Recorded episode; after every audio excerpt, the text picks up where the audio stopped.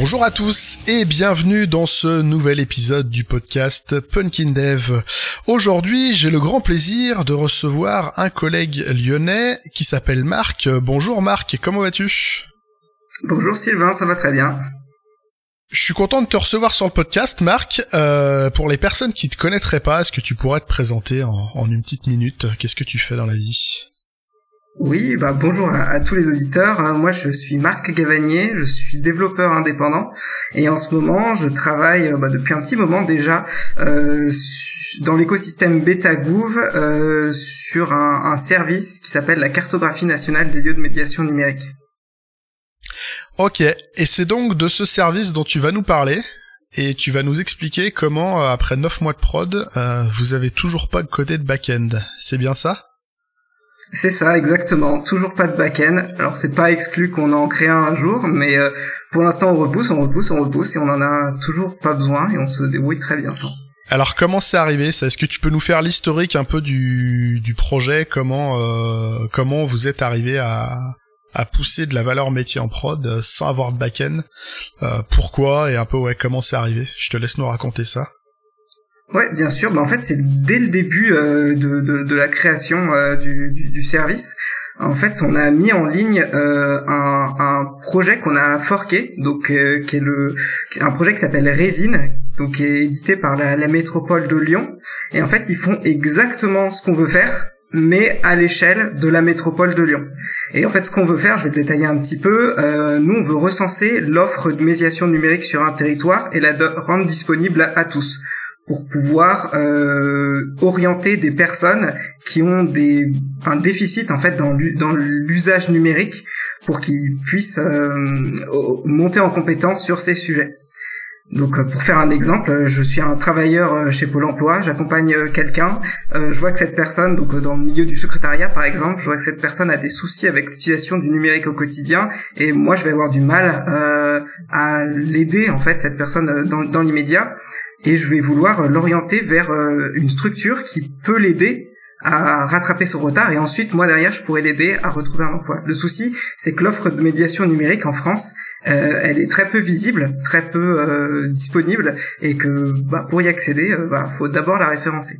Donc voilà, c'est ce que fait euh, Lyon à l'échelle, enfin la métropole de Lyon à, l'échelle locale. Et donc nous, on a repris exactement leur leur, leur code. On a supprimé bah, ce dont on n'avait pas besoin, les blogs, les trucs comme ça. Et pour ce qui est de la cartographie, on a tout mis en ligne.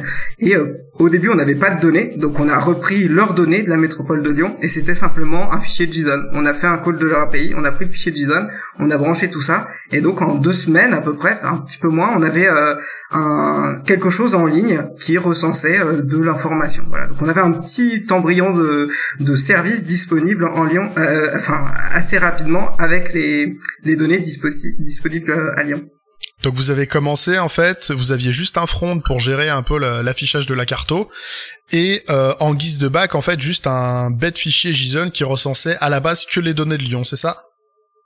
C'est ça, exactement. Et ensuite, alors il y a un autre produit qui s'appelle euh, conseiller numérique. Donc eux, ils référencent beaucoup plus de données. Ils ont 4000 conseillers répartis sur tout le territoire français. Et nous, notre première euh, évolution, en fait, c'était de récupérer toutes ces données et de remplacer les données de la métropole de Lyon par euh, ces données sur tout le territoire. Et donc on a pu faire ça assez simplement. Donc c'était simplement éditer le fichier JSON, donc transformer les données bien sûr pour que ça corresponde, pour qu'au niveau du schéma tout marche bien. Et une fois que c'était fait, euh, ben, toutes les données euh, étaient disponibles. Et encore une fois, pas besoin de pas besoin de coder de backend à ce stade-là. Un simple fichier JSON suffit. Et euh, il y a des nouvelles fonctionnalités qui sont arrivées, qui nous ont posé questions sur est-ce que c'était le moment fatidique où on allait devoir créer un backend ou pas. Et en fait, à chaque fois, on a repoussé ce moment-là. Donc, la première des fonctionnalités, c'est qu'on avait besoin de créer un parcours d'orientation qui permet d'orienter un bénéficiaire en fonction de plusieurs critères, donc sa localisation, son besoin, sa disponibilité. Et euh, ça, c'est dispositifs de filtre en général, c'est beaucoup plus simple et plus évident de les faire côté back. Nous, on a plutôt choisi de les faire côté front dans un premier temps. Et, euh, et ce dans un premier temps, il est resté parce qu'en fait, ça nous va bien de faire comme ça. Ça facilite beaucoup l'intégration de, de l'outil, l'utilisation de l'outil, et euh, ça nous permet, en fait, des choses qu'on qu'on qu'on n'imaginait pas. Typiquement, il y a un mode d'utilisation de notre outil qui est en marque blanche. Donc notre outil, on le, rend disponible donc sur un site web classique. Mais en fait, on a aussi, il est aussi disponible sur npm via un système de web components. Et en fait, en euh, un copier-coller, on peut intégrer la cartographie dans n'importe quelle page HTML. Et le fait de pas avoir euh, une API à intégrer en plus, ça facilite énormément de ce, travail en fait. La seule condition derrière, donc c'est une coquille vide qu'on intègre dans une page web, c'est d'avoir euh, un fichier JSON ou une API, enfin peu importe, quelque chose qui, renvoie du JSON et qui s'affiche sur, la, sur la cartographie on a quand même un contrat à respecter parce que bah tu peux pas me donner n'importe quoi en JSON. Euh, moi, il faut quand même que que j'affiche quelque chose qui est, qui est bien précis. Et euh, en fait, ce schéma-là, on a beaucoup travaillé avec euh, euh les les acteurs de la médiation numérique sur tout le territoire, qui ont l'habitude de collecter ce, ce, genre de données et de traiter, de travailler avec ce genre de, données. Pour certains qui ont déjà des outils, qui ont déjà des cartographies, pour qu'on voit avec eux en fait quelles étaient le, les données idéales. Euh, est-ce que je dois collecter le maximum de données, mais du coup ça devient très compliqué de remplir toutes les colonnes euh, du schéma, ou est-ce que j'en collecte un petit peu moins, et si j'en collecte un petit peu moins, qu'est-ce que c'est le minimum qui est euh, utilisable bah, pour remplir la, mission d'orienter et de, rendre disponible et visible les structures de la médiation numérique sur le territoire?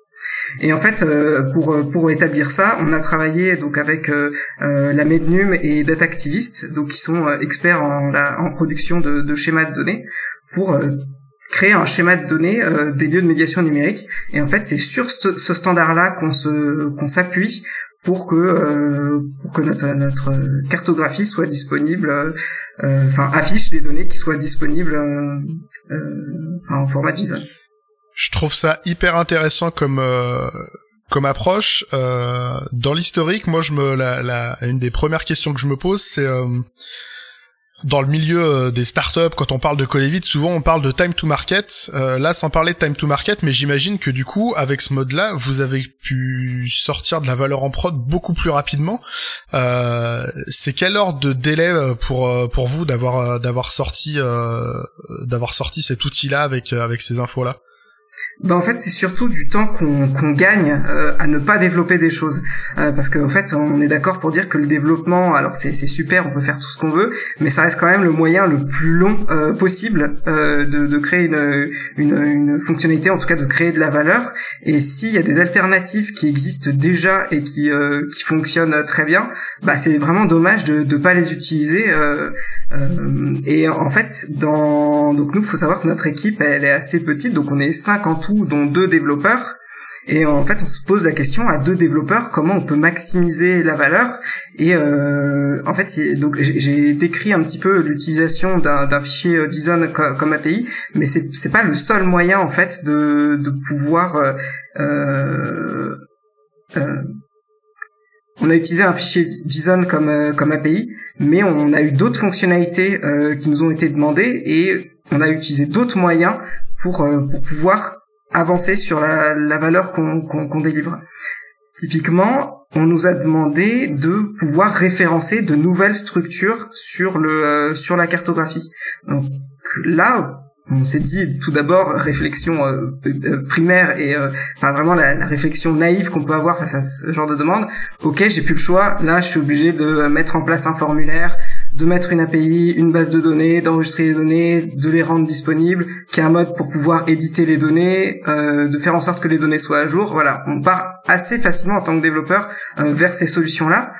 On s'est plutôt renseigné euh, dans un deuxième temps sur qu'est-ce qui existait en fait, et on a découvert un, un outil qui s'appelle Dora, donc qui référence l'ensemble des données de l'insertion. En fait, l'insertion, c'est un périmètre beaucoup plus large que nous, qui contient aussi la mobilité, le retour à l'emploi euh, et aussi la médiation numérique. Et euh, depuis plusieurs années, ils travaillent sur un outil où ils référencent l'ensemble de, de, de, cette offre. Et ils ont bah, des formulaires, euh, des business développeurs qui déploient des territoires, euh, des systèmes pour relancer les, les, les structures pour qu'elles mettent à jour leurs données. Et en fait, bah, tout ça, en s'intégrant avec eux, on peut avoir euh, bénéficié de ce système sans, sans rien développer en fait. Alors là, le sans rien développer, il a un petit bémol, c'est qu'on a quand même fait du développement, mais ce qui est intéressant, c'est comment on a développé ça. En fait, le souci qu'on avait avec leur formulaire, c'est comme ils se veulent très très génériques, comme l'offre de l'insertion qui collecte est, est, très générique, leur formulaire n'était pas adapté forcément à notre besoin spécifique de la médiation numérique. Et ce qu'on leur a dit, c'est que bah, nous, euh, si le formulaire il reste comme ça, ça va être compliqué pour nous euh, de, de, de, collecter de la donnée parce que c'est pas adapté vraiment à notre cas spécifique. Et en gros, on aurait plutôt intérêt à, à créer un, formulaire qui, qui, nous convient bien. Et euh, ce qu'on a fait, c'est qu'on a on est parti sur la, la voie de l'open source. Donc, euh, ce que j'ai pas précisé, c'est que dans, dans les, les, projets de l'État sont de base euh, open source. Et, euh, et, en fait, donc le projet Dora, qui est aussi un, projet d'État, euh, est disponible sur GitHub et on a fonctionné sur une, une un mode de collaboration open source où j'ai ouvert des, des pull requests pour, euh, dans le cas où on choisit la thématique numérique dans leur formulaire, avoir un formulaire qui est vraiment adapté à notre à notre usage, à notre schéma de données. Et donc ça, ça veut dire en amont qu'il fallait se mettre d'accord sur le, nos, schémas de données. Donc tout ce travail-là a été fait en collaboration. Et pour répondre finalement à ta question de combien de temps ça m'a pris, pour faire cette fonctionnalité-là, ça m'a pris à peu près une semaine. Et donc en une semaine, j'avais un système pour collecter de l'information, euh, mise à jour. Enfin bref, au bout d'une semaine, j'avais tout ce qui était disponible sur Dora, qui était disponible aussi pour moi, alors que j'avais simplement développé euh, une variation du formulaire. Ah, une semaine, c'est hyper rapide, hein. par rapport à, au fait de mettre en place un CRUD, euh, même un CRUD tout bête, sans, sans intelligence, euh, il va falloir euh, créditer une base de données, avoir des interfaces d'admin, avoir tout un tas de gestion, et, et en une semaine, effectivement, je pense que vous avez largement gagné le, largement, largement gagné là-dessus. Alors ça vient pas sans contrainte parce qu'il faut avoir des, des, partenaires qui sont bah, qui sont super, qui sont ouverts à, à, des contributions open source et puis euh, et puis aussi ben il y a aussi l'aspect euh, montée en compétences. Là le, le, projet sur le front c'était une technologie que j'avais euh, jamais utilisée et donc euh, dans une semaine j'inclus aussi le fait de monter en compétences sur Svelte pour le nommer donc le framework front utilisé. Alors effectivement il y a besoin d'avoir des des partenariats qui soient qui soient j'allais dire bien câblés mais mais dans un dans un process open source ça me paraît plutôt naturel et plutôt sain comme approche du coup. Donc là, j'ai parlé de l'open source, mais il y a aussi euh, l'utilisation euh, d'un outil, en fait, plutôt que de, de, recréer quelque chose. Une fois qu'on a mis en place euh, le, partenariat avec euh, Dora pour collecter l'information, ça ne résout pas le fait de récupérer cette information et de la mettre dans notre cartographie. Il fallait un moyen de la récupérer, cette information. Et pour ça, on a utilisé un outil qui s'appelle DataGouv. donc en fait, DataGouv, c'est la plateforme ouverte de données de, l'État elle est collaborative. Tout à chacun peut euh, se créer un compte et ouvrir sa donnée, euh, qu'on soit acteur public, là c'est plutôt une obligation, ou acteur euh, privé, si on veut voilà mettre à contribution ces données, ou même on peut être soi-même utilisateur en tant que particulier ou en tant qu'acteur privé, utilisateur de, des données qui sont disponibles sur DataGouv dans, la, limite de ce qui est autorisé par les licences. Et euh, donc on a choisi d'utiliser cette plateforme pour publier toutes nos données. Donc c'est un petit peu notre base de données euh. Tout ce qu'on récupère euh, par API euh, depuis Dora ou tout ce qu'on euh, transforme nous-mêmes, les données qu'on qu'on collecte nous-mêmes et qu'on transforme, on les met à disposition sur DataGouv. Et ce qui est super comme comme euh, ce qui est super sur euh, sur c'est que pour chaque ressource publiée, donc une ressource ça correspond à un fichier plus ou moins, euh, on a une URL stable qui est générée. Et le hack, c'est que si cette ressource est un JSON, donc, il y a une URL stable qui fournit un JSON. Ça, ça ressemble pas mal à une API. Et effectivement, en reprenant cette URL stable et en la brochant sur notre euh, carte côté front, eh ben, on a euh, les données qui s'affichent euh, voilà, qui peuvent se brancher sur notre outil et euh, on peut avoir euh, ben, tout un, tas de, jeux de données différents avec des, euh, origines différentes au niveau de la collecte qui font que notre cartographie elle peut avoir des, des se connecter à des ensembles de données différents et donc cibler de la médiation numérique sur un territoire précis. Enfin voilà, ça nous offre vraiment ce mode de fonctionnement là, ce qu'on s'est aperçu en faisant ces choix là au départ qui est juste un choix de je veux repousser quelque chose qui me coûte cher en dev, ça me rapporte non seulement bah, du temps, c'est-à-dire que je peux faire plus rapidement, et en plus des fonctionnalités que je n'imaginais pas au moment où je faisais euh, mon choix. Et c'est vrai que ce schéma-là, c'est souvent répété en faisant le choix de ne pas coder, euh, d'avoir euh, finalement quelque chose de plus efficace que si je l'avais fait moi-même, sans m'en douter au départ. C'est une grande sagesse de se dire comment délivrer de la valeur en code en moins. Je pense qu'on y gagnerait plutôt qu'à over-engineer des systèmes ultra complexes dès le départ. J'aime beaucoup, j'aime beaucoup cette approche-là. Euh, alors je sais pas si je suis en avance par rapport à ce que tu veux raconter, mais euh, parce que je connais déjà un peu euh, un peu ton sujet. Euh, tu m'avais dit qu'il y avait, euh, je crois, si je me trompe pas, il y avait une tricherie où vous avez fait un bout de bague justement. Je crois que c'était pour la synchro des données en passant par du GitHub Action, non? Oui, effectivement. Alors c'est pas magique quand je dis qu'on n'a pas de back-end, c'est plutôt faut plutôt l'entendre. On n'a pas de back-end classique, donc une API ou euh, ou un back qui, qui retourne un, front, enfin comme, on peut voir classiquement. Euh, le, souci qu'on a, euh, j'en ai un petit peu parlé, c'est le fait de pouvoir synchroniser les données et les rendre disponibles sur la cartographie. Donc pour ça, pour la, les rendre disponibles, il faut qu'elles soient publiées sur euh, sur DataGouv, mais il faut bien qu'il y ait quelqu'un qui les publie sur DataGouv. Et ce quelqu'un c'est nous, où on a fait un script qui fait à la fois de la transformation de données, donc c'est simplement un outil, euh, un outil en ligne de commande qui a deux commandes. Il a une commande transform et une commande euh, publish. Donc sur la commande transform, il va pouvoir euh, récupérer un jeu de données dans un format lambda et avec un fichier de configuration pouvoir le transformer dans le, le schéma qui est lisible par la cartographie. Et donc du coup, ce résultat, on le publie. Euh, et dans l'autre sens, en fait, pour récupérer les données euh, depuis, euh, enfin nos données, pour que nos données soient publiées sur Data Inclusion, on publie également sur DataGoogle la transformation de notre, de nos données au schéma. ah, j'ai pas, j'ai pas introduit Data Inclusion avant. Je recommence. Prends ton temps, prends ton temps, pas de souci. Donc il fallait un système pour euh, mettre en ligne euh, les données sur DataGouv afin qu'on puisse les récupérer dans la cartographie. Et ce système, euh, bah, c'est nous qui, qui l'avons créé. Donc c'est simplement un script avec deux commandes, une commande pour transformer et une commande pour publier. La commande pour transformer, elle récupère des données dans un format lambda et avec un fichier de configuration, elle les met dans le format qui est attendu par la cartographie. Et bah, comme son nom l'indique, la commande publier, elle publie tout ça sur sur DataGouv. Et euh, on s'est intégré encore avec un autre partenaire euh, qui s'appelle Data Inclusion. Euh, Data Inclusion, et donc ils sont très proches de Dora. Eux, ce qu'ils font, c'est qu'ils rendent disponible l'ensemble de l'offre de l'insertion via une API. Et euh, sauf que nous, euh, dans notre cartographie, euh, on peut pas se brancher avec avec leur API parce qu'elle n'est pas dans notre schéma de données. En revanche, ce qui est très intéressant de travailler avec eux, c'est qu'eux, ils collectent énormément de sources de données, ils les agrègent, ils les dédoublonnent et ils les rendent disponibles pour tout le monde. Donc nous, bah voilà, on faisait toute une joie de ne pas développer un script qui agrège des données et qui les dédoublonne. Donc on leur fournit absolument toutes les données qu'on transforme. Ils les récupèrent et ils les rendent disponibles aussi sur DataGouv et, euh, et nous, notre notre script ensuite, bah, il peut récupérer tout ça et republier. Et de ce fait, on a une agrégation euh, totale de toutes les données qu'on a pu euh, collecter, plus des données qui proviennent directement de de l'API de data inclusion, à savoir des données qui proviennent de Pôle Emploi ou de Dora, enfin de tas d'autres sources de données qui sont de leur côté. Ok, ah, je trouve ça ouais, vraiment super intéressant le la synergie qui est née un peu de tout ça avec les différents acteurs et de profiter de chaque euh, bah, de chaque service compétent pour éviter d'avoir à réinventer une espèce de roue moins efficace que ce que potentiellement les autres avaient à proposer.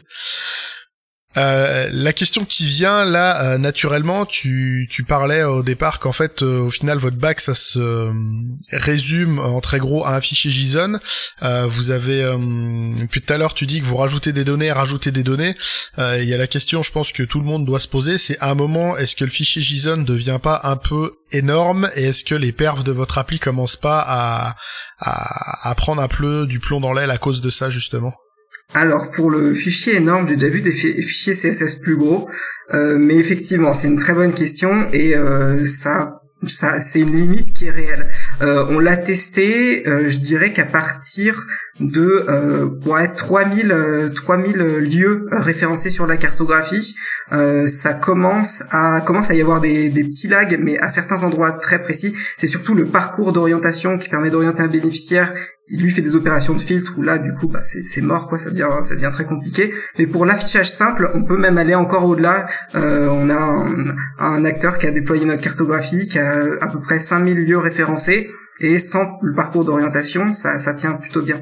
Après, il faut mettre ça au regard de notre mode de déploiement. Euh, nous, ce qu'on ce qu'on veut faire, c'est euh, déployer plutôt en marque blanche notre outil. On s'attend pas forcément à ce que des gens se se connectent sur notre interface web.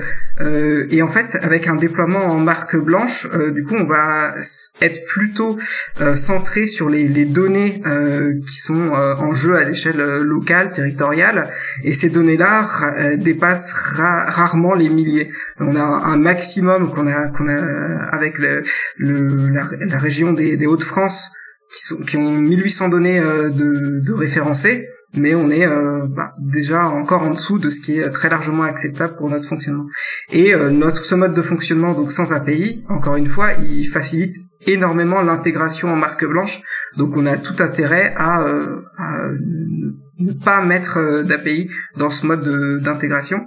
Euh, et ce qui fait que c'est un, système qui s'entretient en fait parce que euh, on n'en finit pas de repousser le, back-end, même si moi je serais très très content de, développer une API euh, qui permet de, de filtrer tout ça. C'est juste que factuellement on n'en a pas besoin, donc ça sert à rien de passer du temps là-dessus. Et pour revenir un peu au, début de l'histoire et au titre, tu disais neuf mois, donc ça fait ça fait bientôt un an en fait que vous êtes en prod avec avec ce fonctionnement-là?